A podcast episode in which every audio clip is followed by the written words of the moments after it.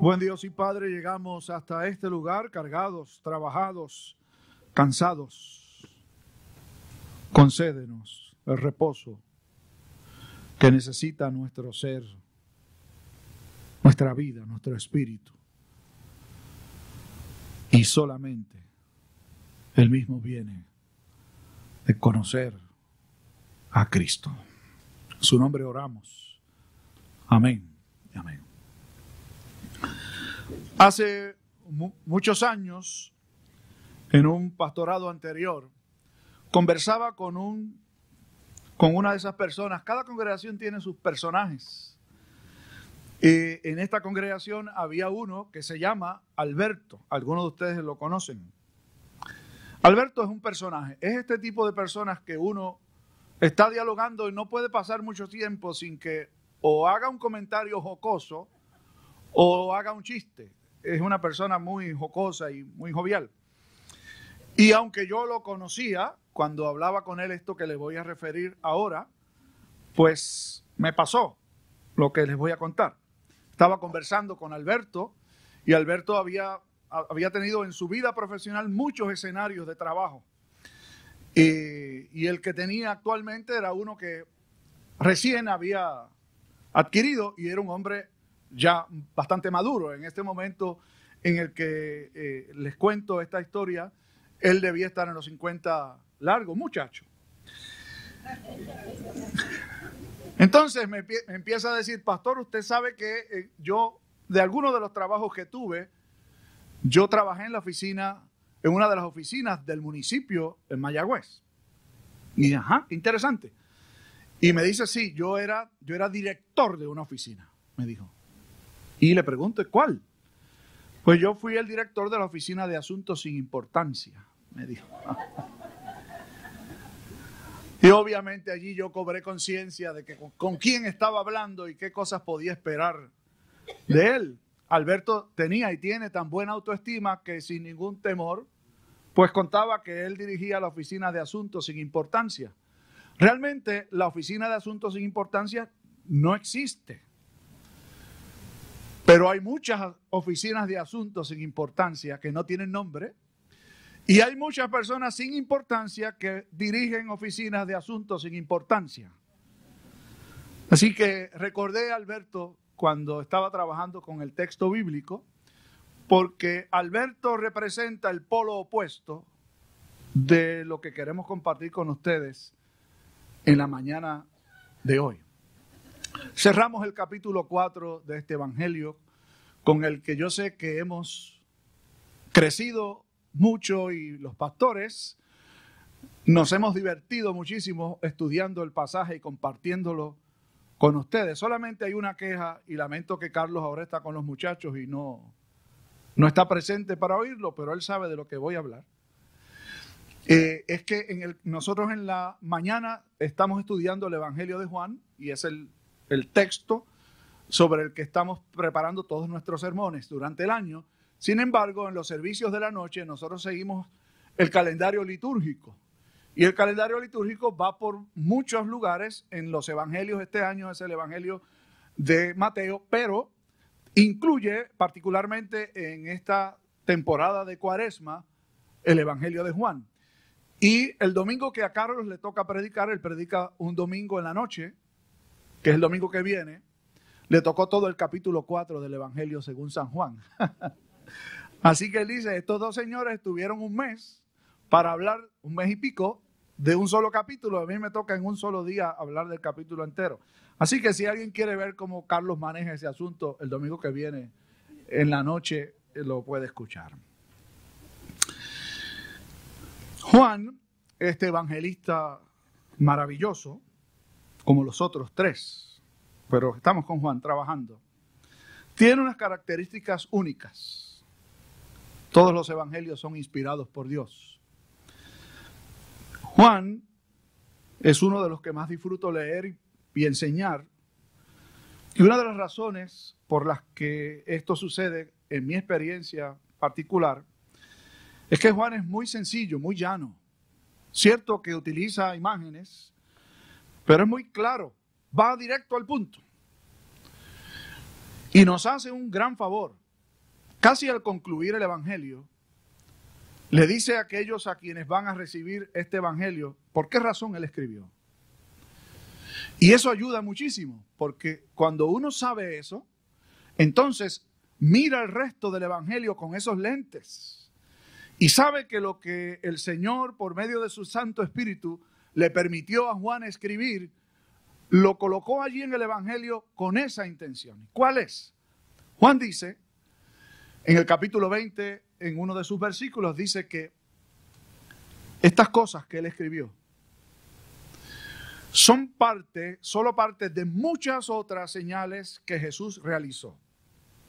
Pero estas se han escrito, es decir, todas las que están contenidas en este Evangelio, para que creáis que Jesús es el Cristo y para que creyendo en Él tengáis vida en su nombre.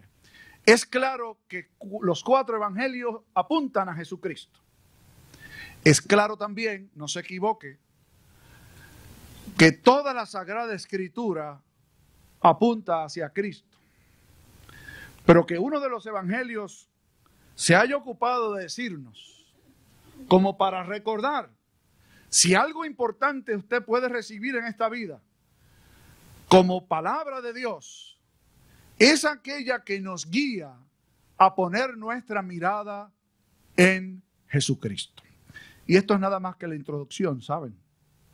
Me parece que es vital. Volveremos sobre eso al concluir, pero esto creo que es importante marcarlo. Juan nos va llevando en su mapa en una mirada sobre el ministerio de Jesús solo algunos aspectos. Y nos ha llevado desde el lugar en donde Jesús fue reconocido como el Cristo cuando fue bautizado por Juan el Bautista, el inicio de su ministerio llamando a sus primeros seguidores, la primera señal que Jesús realizó en Caná de Galilea, luego su descenso en términos geográficos hacia el sur, a la ciudad de Jerusalén, donde realizó una parte de su ministerio en una de sus visitas a las grandes fiestas judías, y luego Juan nos ha ido llevando al norte nuevamente cruzando la región de Samaria, de donde nos estamos despidiendo, y lo que hacen los primeros versículos que leímos, básicamente es una transición que salió de Samaria luego de los dos días que los samaritanos le pidieron que él se quedara con ellos y allí les predicó, y luego entonces se ubica en la región en donde Jesús desarrolló la mayor parte de su ministerio público y ubica a Jesús nuevamente en el lugar en donde realizó su primera señal. Es interesante. En Caná de Galilea Jesús convirtió el agua en vino, lo cual fue una señal. El convertir en agua en vino no fue un fin en sí mismo. Yo recuerdo bien una vez, yo hice una boda hace mucho, mucho tiempo, y uno de los invitados, que de hecho era un padrino de la boda, me dice, y era una boda bueno, no voy a hablar mucho, pero era una boda cristiana, pero allí había para los que les gusta una cosa y los que no les gusta. Y cuando él vino a hablar conmigo, parece que ya había ido a una parte de la barra en donde se sirven otras cosas que no es refresco. Y me dice ya con los ojitos se le veían como medio distintos. Y me dice, pastor, ¿en qué fue que convirtió el agua a Jesús? En Caná de Galilea, como ya uno veía lo que venía, la intención con la que venía. Me dijo, le dije yo, no me parece que, le dije yo, no me parece que la convirtió en lo que tú estabas tomándote ahora. Pero lo cierto es que Jesús convirtió el agua en vino. Y la señal fue clara. El agua o el elemento del que Jesús tomó para convertirlo en vino era el agua que se utilizaba para el rito de la purificación, no fue agua común y corriente. El agua del rito de la purificación representaba todo el ejercicio religioso del pueblo judío de confiar en que utilizando agua, el lavarse las manos debidamente y el cumplir con ciertos requisitos religiosos, estamos bien con Dios. Jesús sustituye eso por el vino, elemento que él mismo utilizó más tarde antes de ser entregado, la última vez que compartió la mesa con sus discípulos y les dijo, esto es mi sangre, que por vosotros es derramada. creo que el mensaje está allí claro. Jesús vino a sustituir los ritos humanos, los esfuerzos humanos por purificarse a sí mismo por el único que limpia realmente. Dice Juan en otro lugar, que la sangre de Cristo nos limpia de todo pecado. Y ese es el lugar al que Jesús regresa. Allí en Cana de Galilea estaba y la gente que había estado en la fiesta en Jerusalén ya sabía lo que él había hecho allí. De hecho, no solo expulsó a los mercaderes del templo, sino que realizó otras señales más en ese lugar que Juan no detalla, pero que sí dice que las hizo y que muchos creyeron en él. Así que la fama de Jesús comienza a difundirse, al punto de que ahora un oficial del gobierno romano, un oficial del rey, Herodes Antipas, se ha enterado de lo que Jesús había hecho, así que ha llegado a la región de Galilea, en aquel lugar en Caná, hasta allí llega el oficial del rey. Interesante antes de mirar el milagro, que Juan nos ha venido presentando, no me parece que aleatoriamente, sino con una clara intención. Él llama en primer lugar a sus discípulos, todos judíos, pero recuerde bien, los discípulos de Jesús pertenecían a la casta más baja judía. Esos que llamamos San Pedro, San el otro y San el otro, no eran lo mejor de su tiempo, ¿saben? Eran judíos, pero no eran muy puros, no eran muy religiosos. A esos Jesús llamó y los convirtió en sus discípulos. Luego se encuentra con la casta más alta. En el capítulo 3 se encuentra con Nicodemo. Nicodemo representaba, si los discípulos lo más bajo, Nicodemo lo más alto. Y los discípulos necesitaban conocer a Jesús. Nicodemo también. No importa cuán religioso o cuán pecador, todos necesitamos al mismo Salvador. Y estamos en el ambiente judío, los más bajos, los más altos. Después se encuentra con una mujer que no era judía, y que no tenía muy buena reputación tampoco, una mujer samaritana.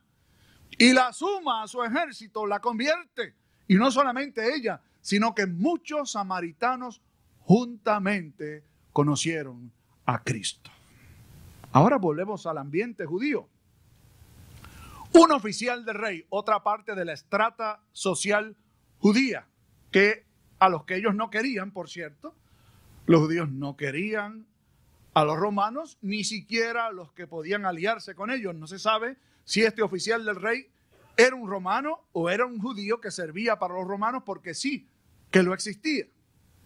Y este hombre también necesitaba a Cristo. El mensaje, que es tema para otro día, ¿verdad? Pero el mensaje es, todos necesitamos a Cristo. Y hay una sola puerta y esa puerta es Cristo. Y hay un solo camino y ese camino es Cristo. Y hay una sola verdad y esa verdad es Cristo. Y solo hay vida en Cristo. Pues este hombre llega donde Jesús y le hace saber que tiene un hijo en Capernaum. 16 millas de distancia ha recorrido este hombre porque desea llevarlo a su casa para que sane a su hijo que está gravemente enfermo. Oiga lo que Jesús ha hecho. Él le ha pedido que sane a su hijo que está a punto de morir. Y Jesús le dice, si ustedes no ven prodigios y señales, no van a creer. Duro. Les voy a enseñar que hay un patrón aquí. Cuando en Caná se acabó el vino, la madre de Jesús vino a donde él y le dijo, se acabó el vino. ¿Y qué le dijo Jesús? No te preocupes que enseguida yo resuelvo el asunto. ¿Sabe usted lo que Jesús le dijo a su mamá? Que tienes conmigo, mujer. Aún no ha llegado mi hora. Aún así, realizó el milagro. Este caso es exactamente igual. Le dice a este hombre, si ustedes no ven señales y prodigios, no van a creer. Y luego le dice, insistió el oficial del rey, ven, acompáñame. Mi hijo está a punto de morir. Y Jesús le dijo, ve, tu hijo vive. ¿Cuál es el mensaje? Jesús está en control. Y no convierte el agua en vino porque se lo pidió su mamá. Ni sana a este hijo porque el padre tuvo mucha fe.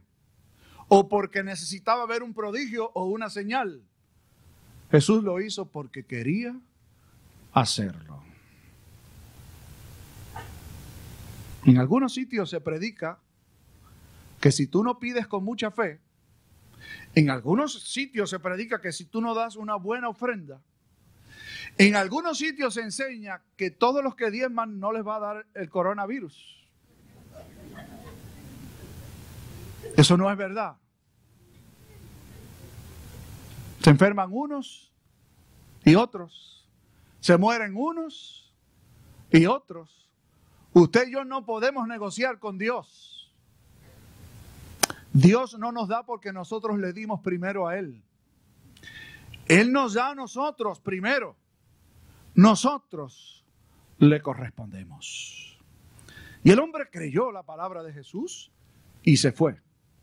Y sucede, dice el texto, que cuando él llegó, sus siervos llegaron a recibirlo y le dicen, tu hijo vive.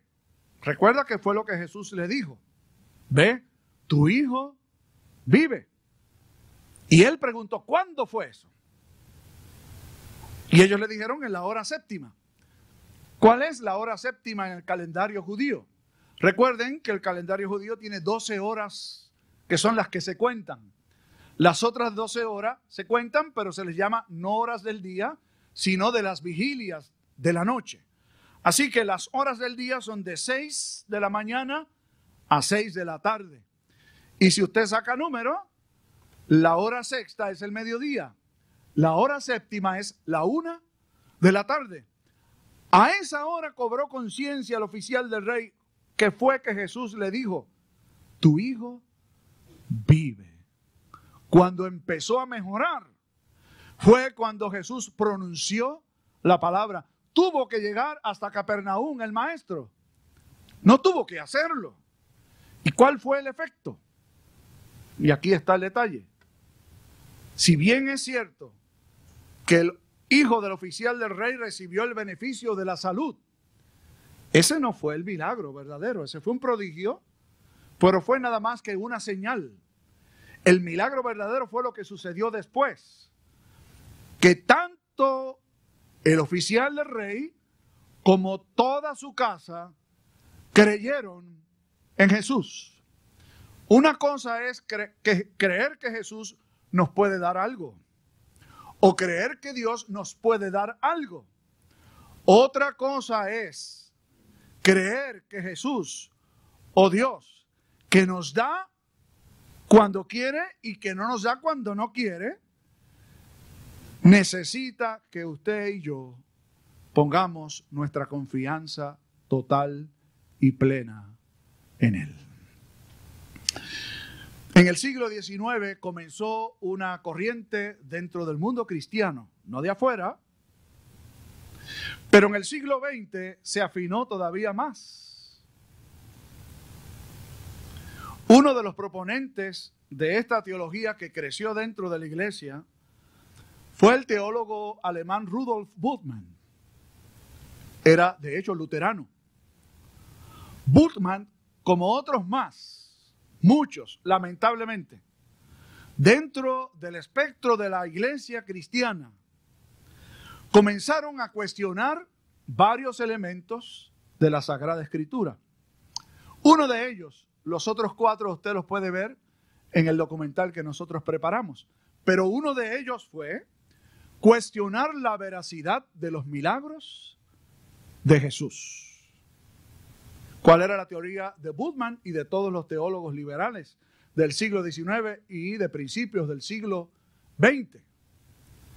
Que lo que es importante no es creer en Jesús, sino en lo que Jesús enseñó. Que lo que es importante es la experiencia del creyente, tu propia experiencia de relación con lo que Jesús enseñó. Usted sabe que eso parece bonito y parece hasta casi bueno. El problema es que si la iglesia va a definir lo que cree por la experiencia, la experiencia suya es una y la mía es otra. Y la del otro que está en otro lugar es otra. Por lo tanto, si lo que define lo que la iglesia cree es la experiencia de cada cual, entonces no hay una sola regla, no hay una norma. Cualquier cosa está bien. Y para que eso pueda suceder, hay que sacar la columna vertebral de la Biblia. Y la columna vertebral de la Biblia es Cristo. Y si los milagros de Cristo no fueron verdaderos, y otros de sus puntos, si la encarnación de Cristo no fue verdadera, si su muerte no fue verdadera, si su reacción no fue verdadera, entonces, ¿qué tenemos? Cualquier cosa menos el Evangelio. Los milagros de Jesús no fueron un fin en sí mismos. Los milagros de Jesús fueron señales, pruebas, credenciales de quién era Jesús. Sirvieron para revelar que Él era quien dijo ser. Sirven y deben servir hoy día también para que al mirarlos, examinarlos, leerlos, podamos hacer algo más que decir, Señor, si tú sanaste al hijo del oficial, me puedes sanar a mí también. Y no hay nada malo con que Dios nos sane. Pero ese no es el fin. El fin es que creamos quién fue el que sanó. Y el que sanó fue Cristo. Y Cristo no es el sanador. Cuando yo era muchacho, como algunos de ustedes ahora, yo recuerdo haber escuchado un predicador que no era mi pastor, pero solían traer pastores, a gente a predicar. Y aquel pastor dijo algo que me chocó bastante. Él dijo, Jesús no vino a este mundo a hacer milagros. Y yo pensaba que Jesús había venido a hacer milagros. Y después dijo, Jesús hizo milagros para que creyéramos quién era Él. Y sabe qué gran verdad estaba diciendo. Que es la misma que yo estoy tratando de que usted entienda hoy. Los milagros de Jesús fueron credenciales suyas para que creyeran que Él es el Hijo de Dios. Hoy día, usted seguramente ha estado en contacto con ellos se predican evangelios sin Cristo. Y dice, ¿cómo es eso posible? Sí. Lo importante es que todos creamos en Dios. ¿Usted ha oído esa premisa? Lo importante es que todos nos amemos y nos tratemos como hermanos. ¿Usted ha escuchado eso? Yo lo oí mucho tiempo. Y cierto, las medias verdades son mentiras. Y esas son medias verdades. Es importante creer en Dios, claro. Es importante que nos tratemos bien los unos a los otros, claro que sí. Pero eso no define la fe cristiana. Eso no define nuestra relación con Dios. Nuestra relación con Dios la define solo la fe en Jesucristo. Dame a Cristo. Y si no me vas a dar a Cristo, no me des nada. Es como cuando usted tiene que ir a un sitio a comer, porque hay que ir, no es que uno quiera, pero hay que ir a comer. Y hay gente que dice, si no hay arroz y habichuelas, no comí. Fantástico, ¿verdad? No tiene que ser así, pero parece que si no hay arroz y habichuelas, no se ha comido. Pues póngalo de manera análoga. Si Cristo no está en el centro del plato, no me vengas con cuentos, no me vengas con historias de que la vida va a mejorar, de que todos nos vamos a llevar bien y de que hay que hacer cambios políticos. Si Cristo no es el centro, no hay alimento para la iglesia. Y hoy día la iglesia se ha convertido en un circo. en lugar de lo que debe ser la iglesia. A las ovejas se les da a comer de Cristo. A las cabras se les da a comer entretenimiento. Aquí usted va a escuchar de Cristo. Por lo que yo estoy asumiendo que ustedes no son cabras, son ovejas. Pero si usted pisa algún sitio en lo que dan, en que lo que dan es otra cosa que no sea Cristo, lo están tratando como una cabra. Y que tenga oídos para oír, que oiga. Cristo tiene que ser el centro y la razón de nuestra fe. Oremos. Padre, te damos gracias porque nos has enviado a tu Hijo Jesús. En tiempos anteriores nos habías mostrado tu verdad a través de la ley, de los profetas. Pero en este último tiempo te nos has revelado por medio de Jesucristo, tu Hijo. Y no hay ninguna otra revelación. Porque el que ha visto a Jesús, te ha visto a ti. El que ha creído en Jesús, te ha visto a ti. Ayúdanos, Señor, nos parece que en este momento en la historia de la iglesia es importante, es vital que entendamos que el mensaje fundamental de la iglesia tiene que ser Jesucristo. Ayúdanos a discernir lo que es bueno de lo que no lo es. Bendice a tu pueblo en el mundo entero, muchos lugares en donde se predica un falso evangelio, en donde Cristo no está presente. Revélale a tu pueblo que solo en Jesús hay redención. Gracias por descender en la persona de tu Hijo. En su nombre oramos con gratitud. Amén. amén.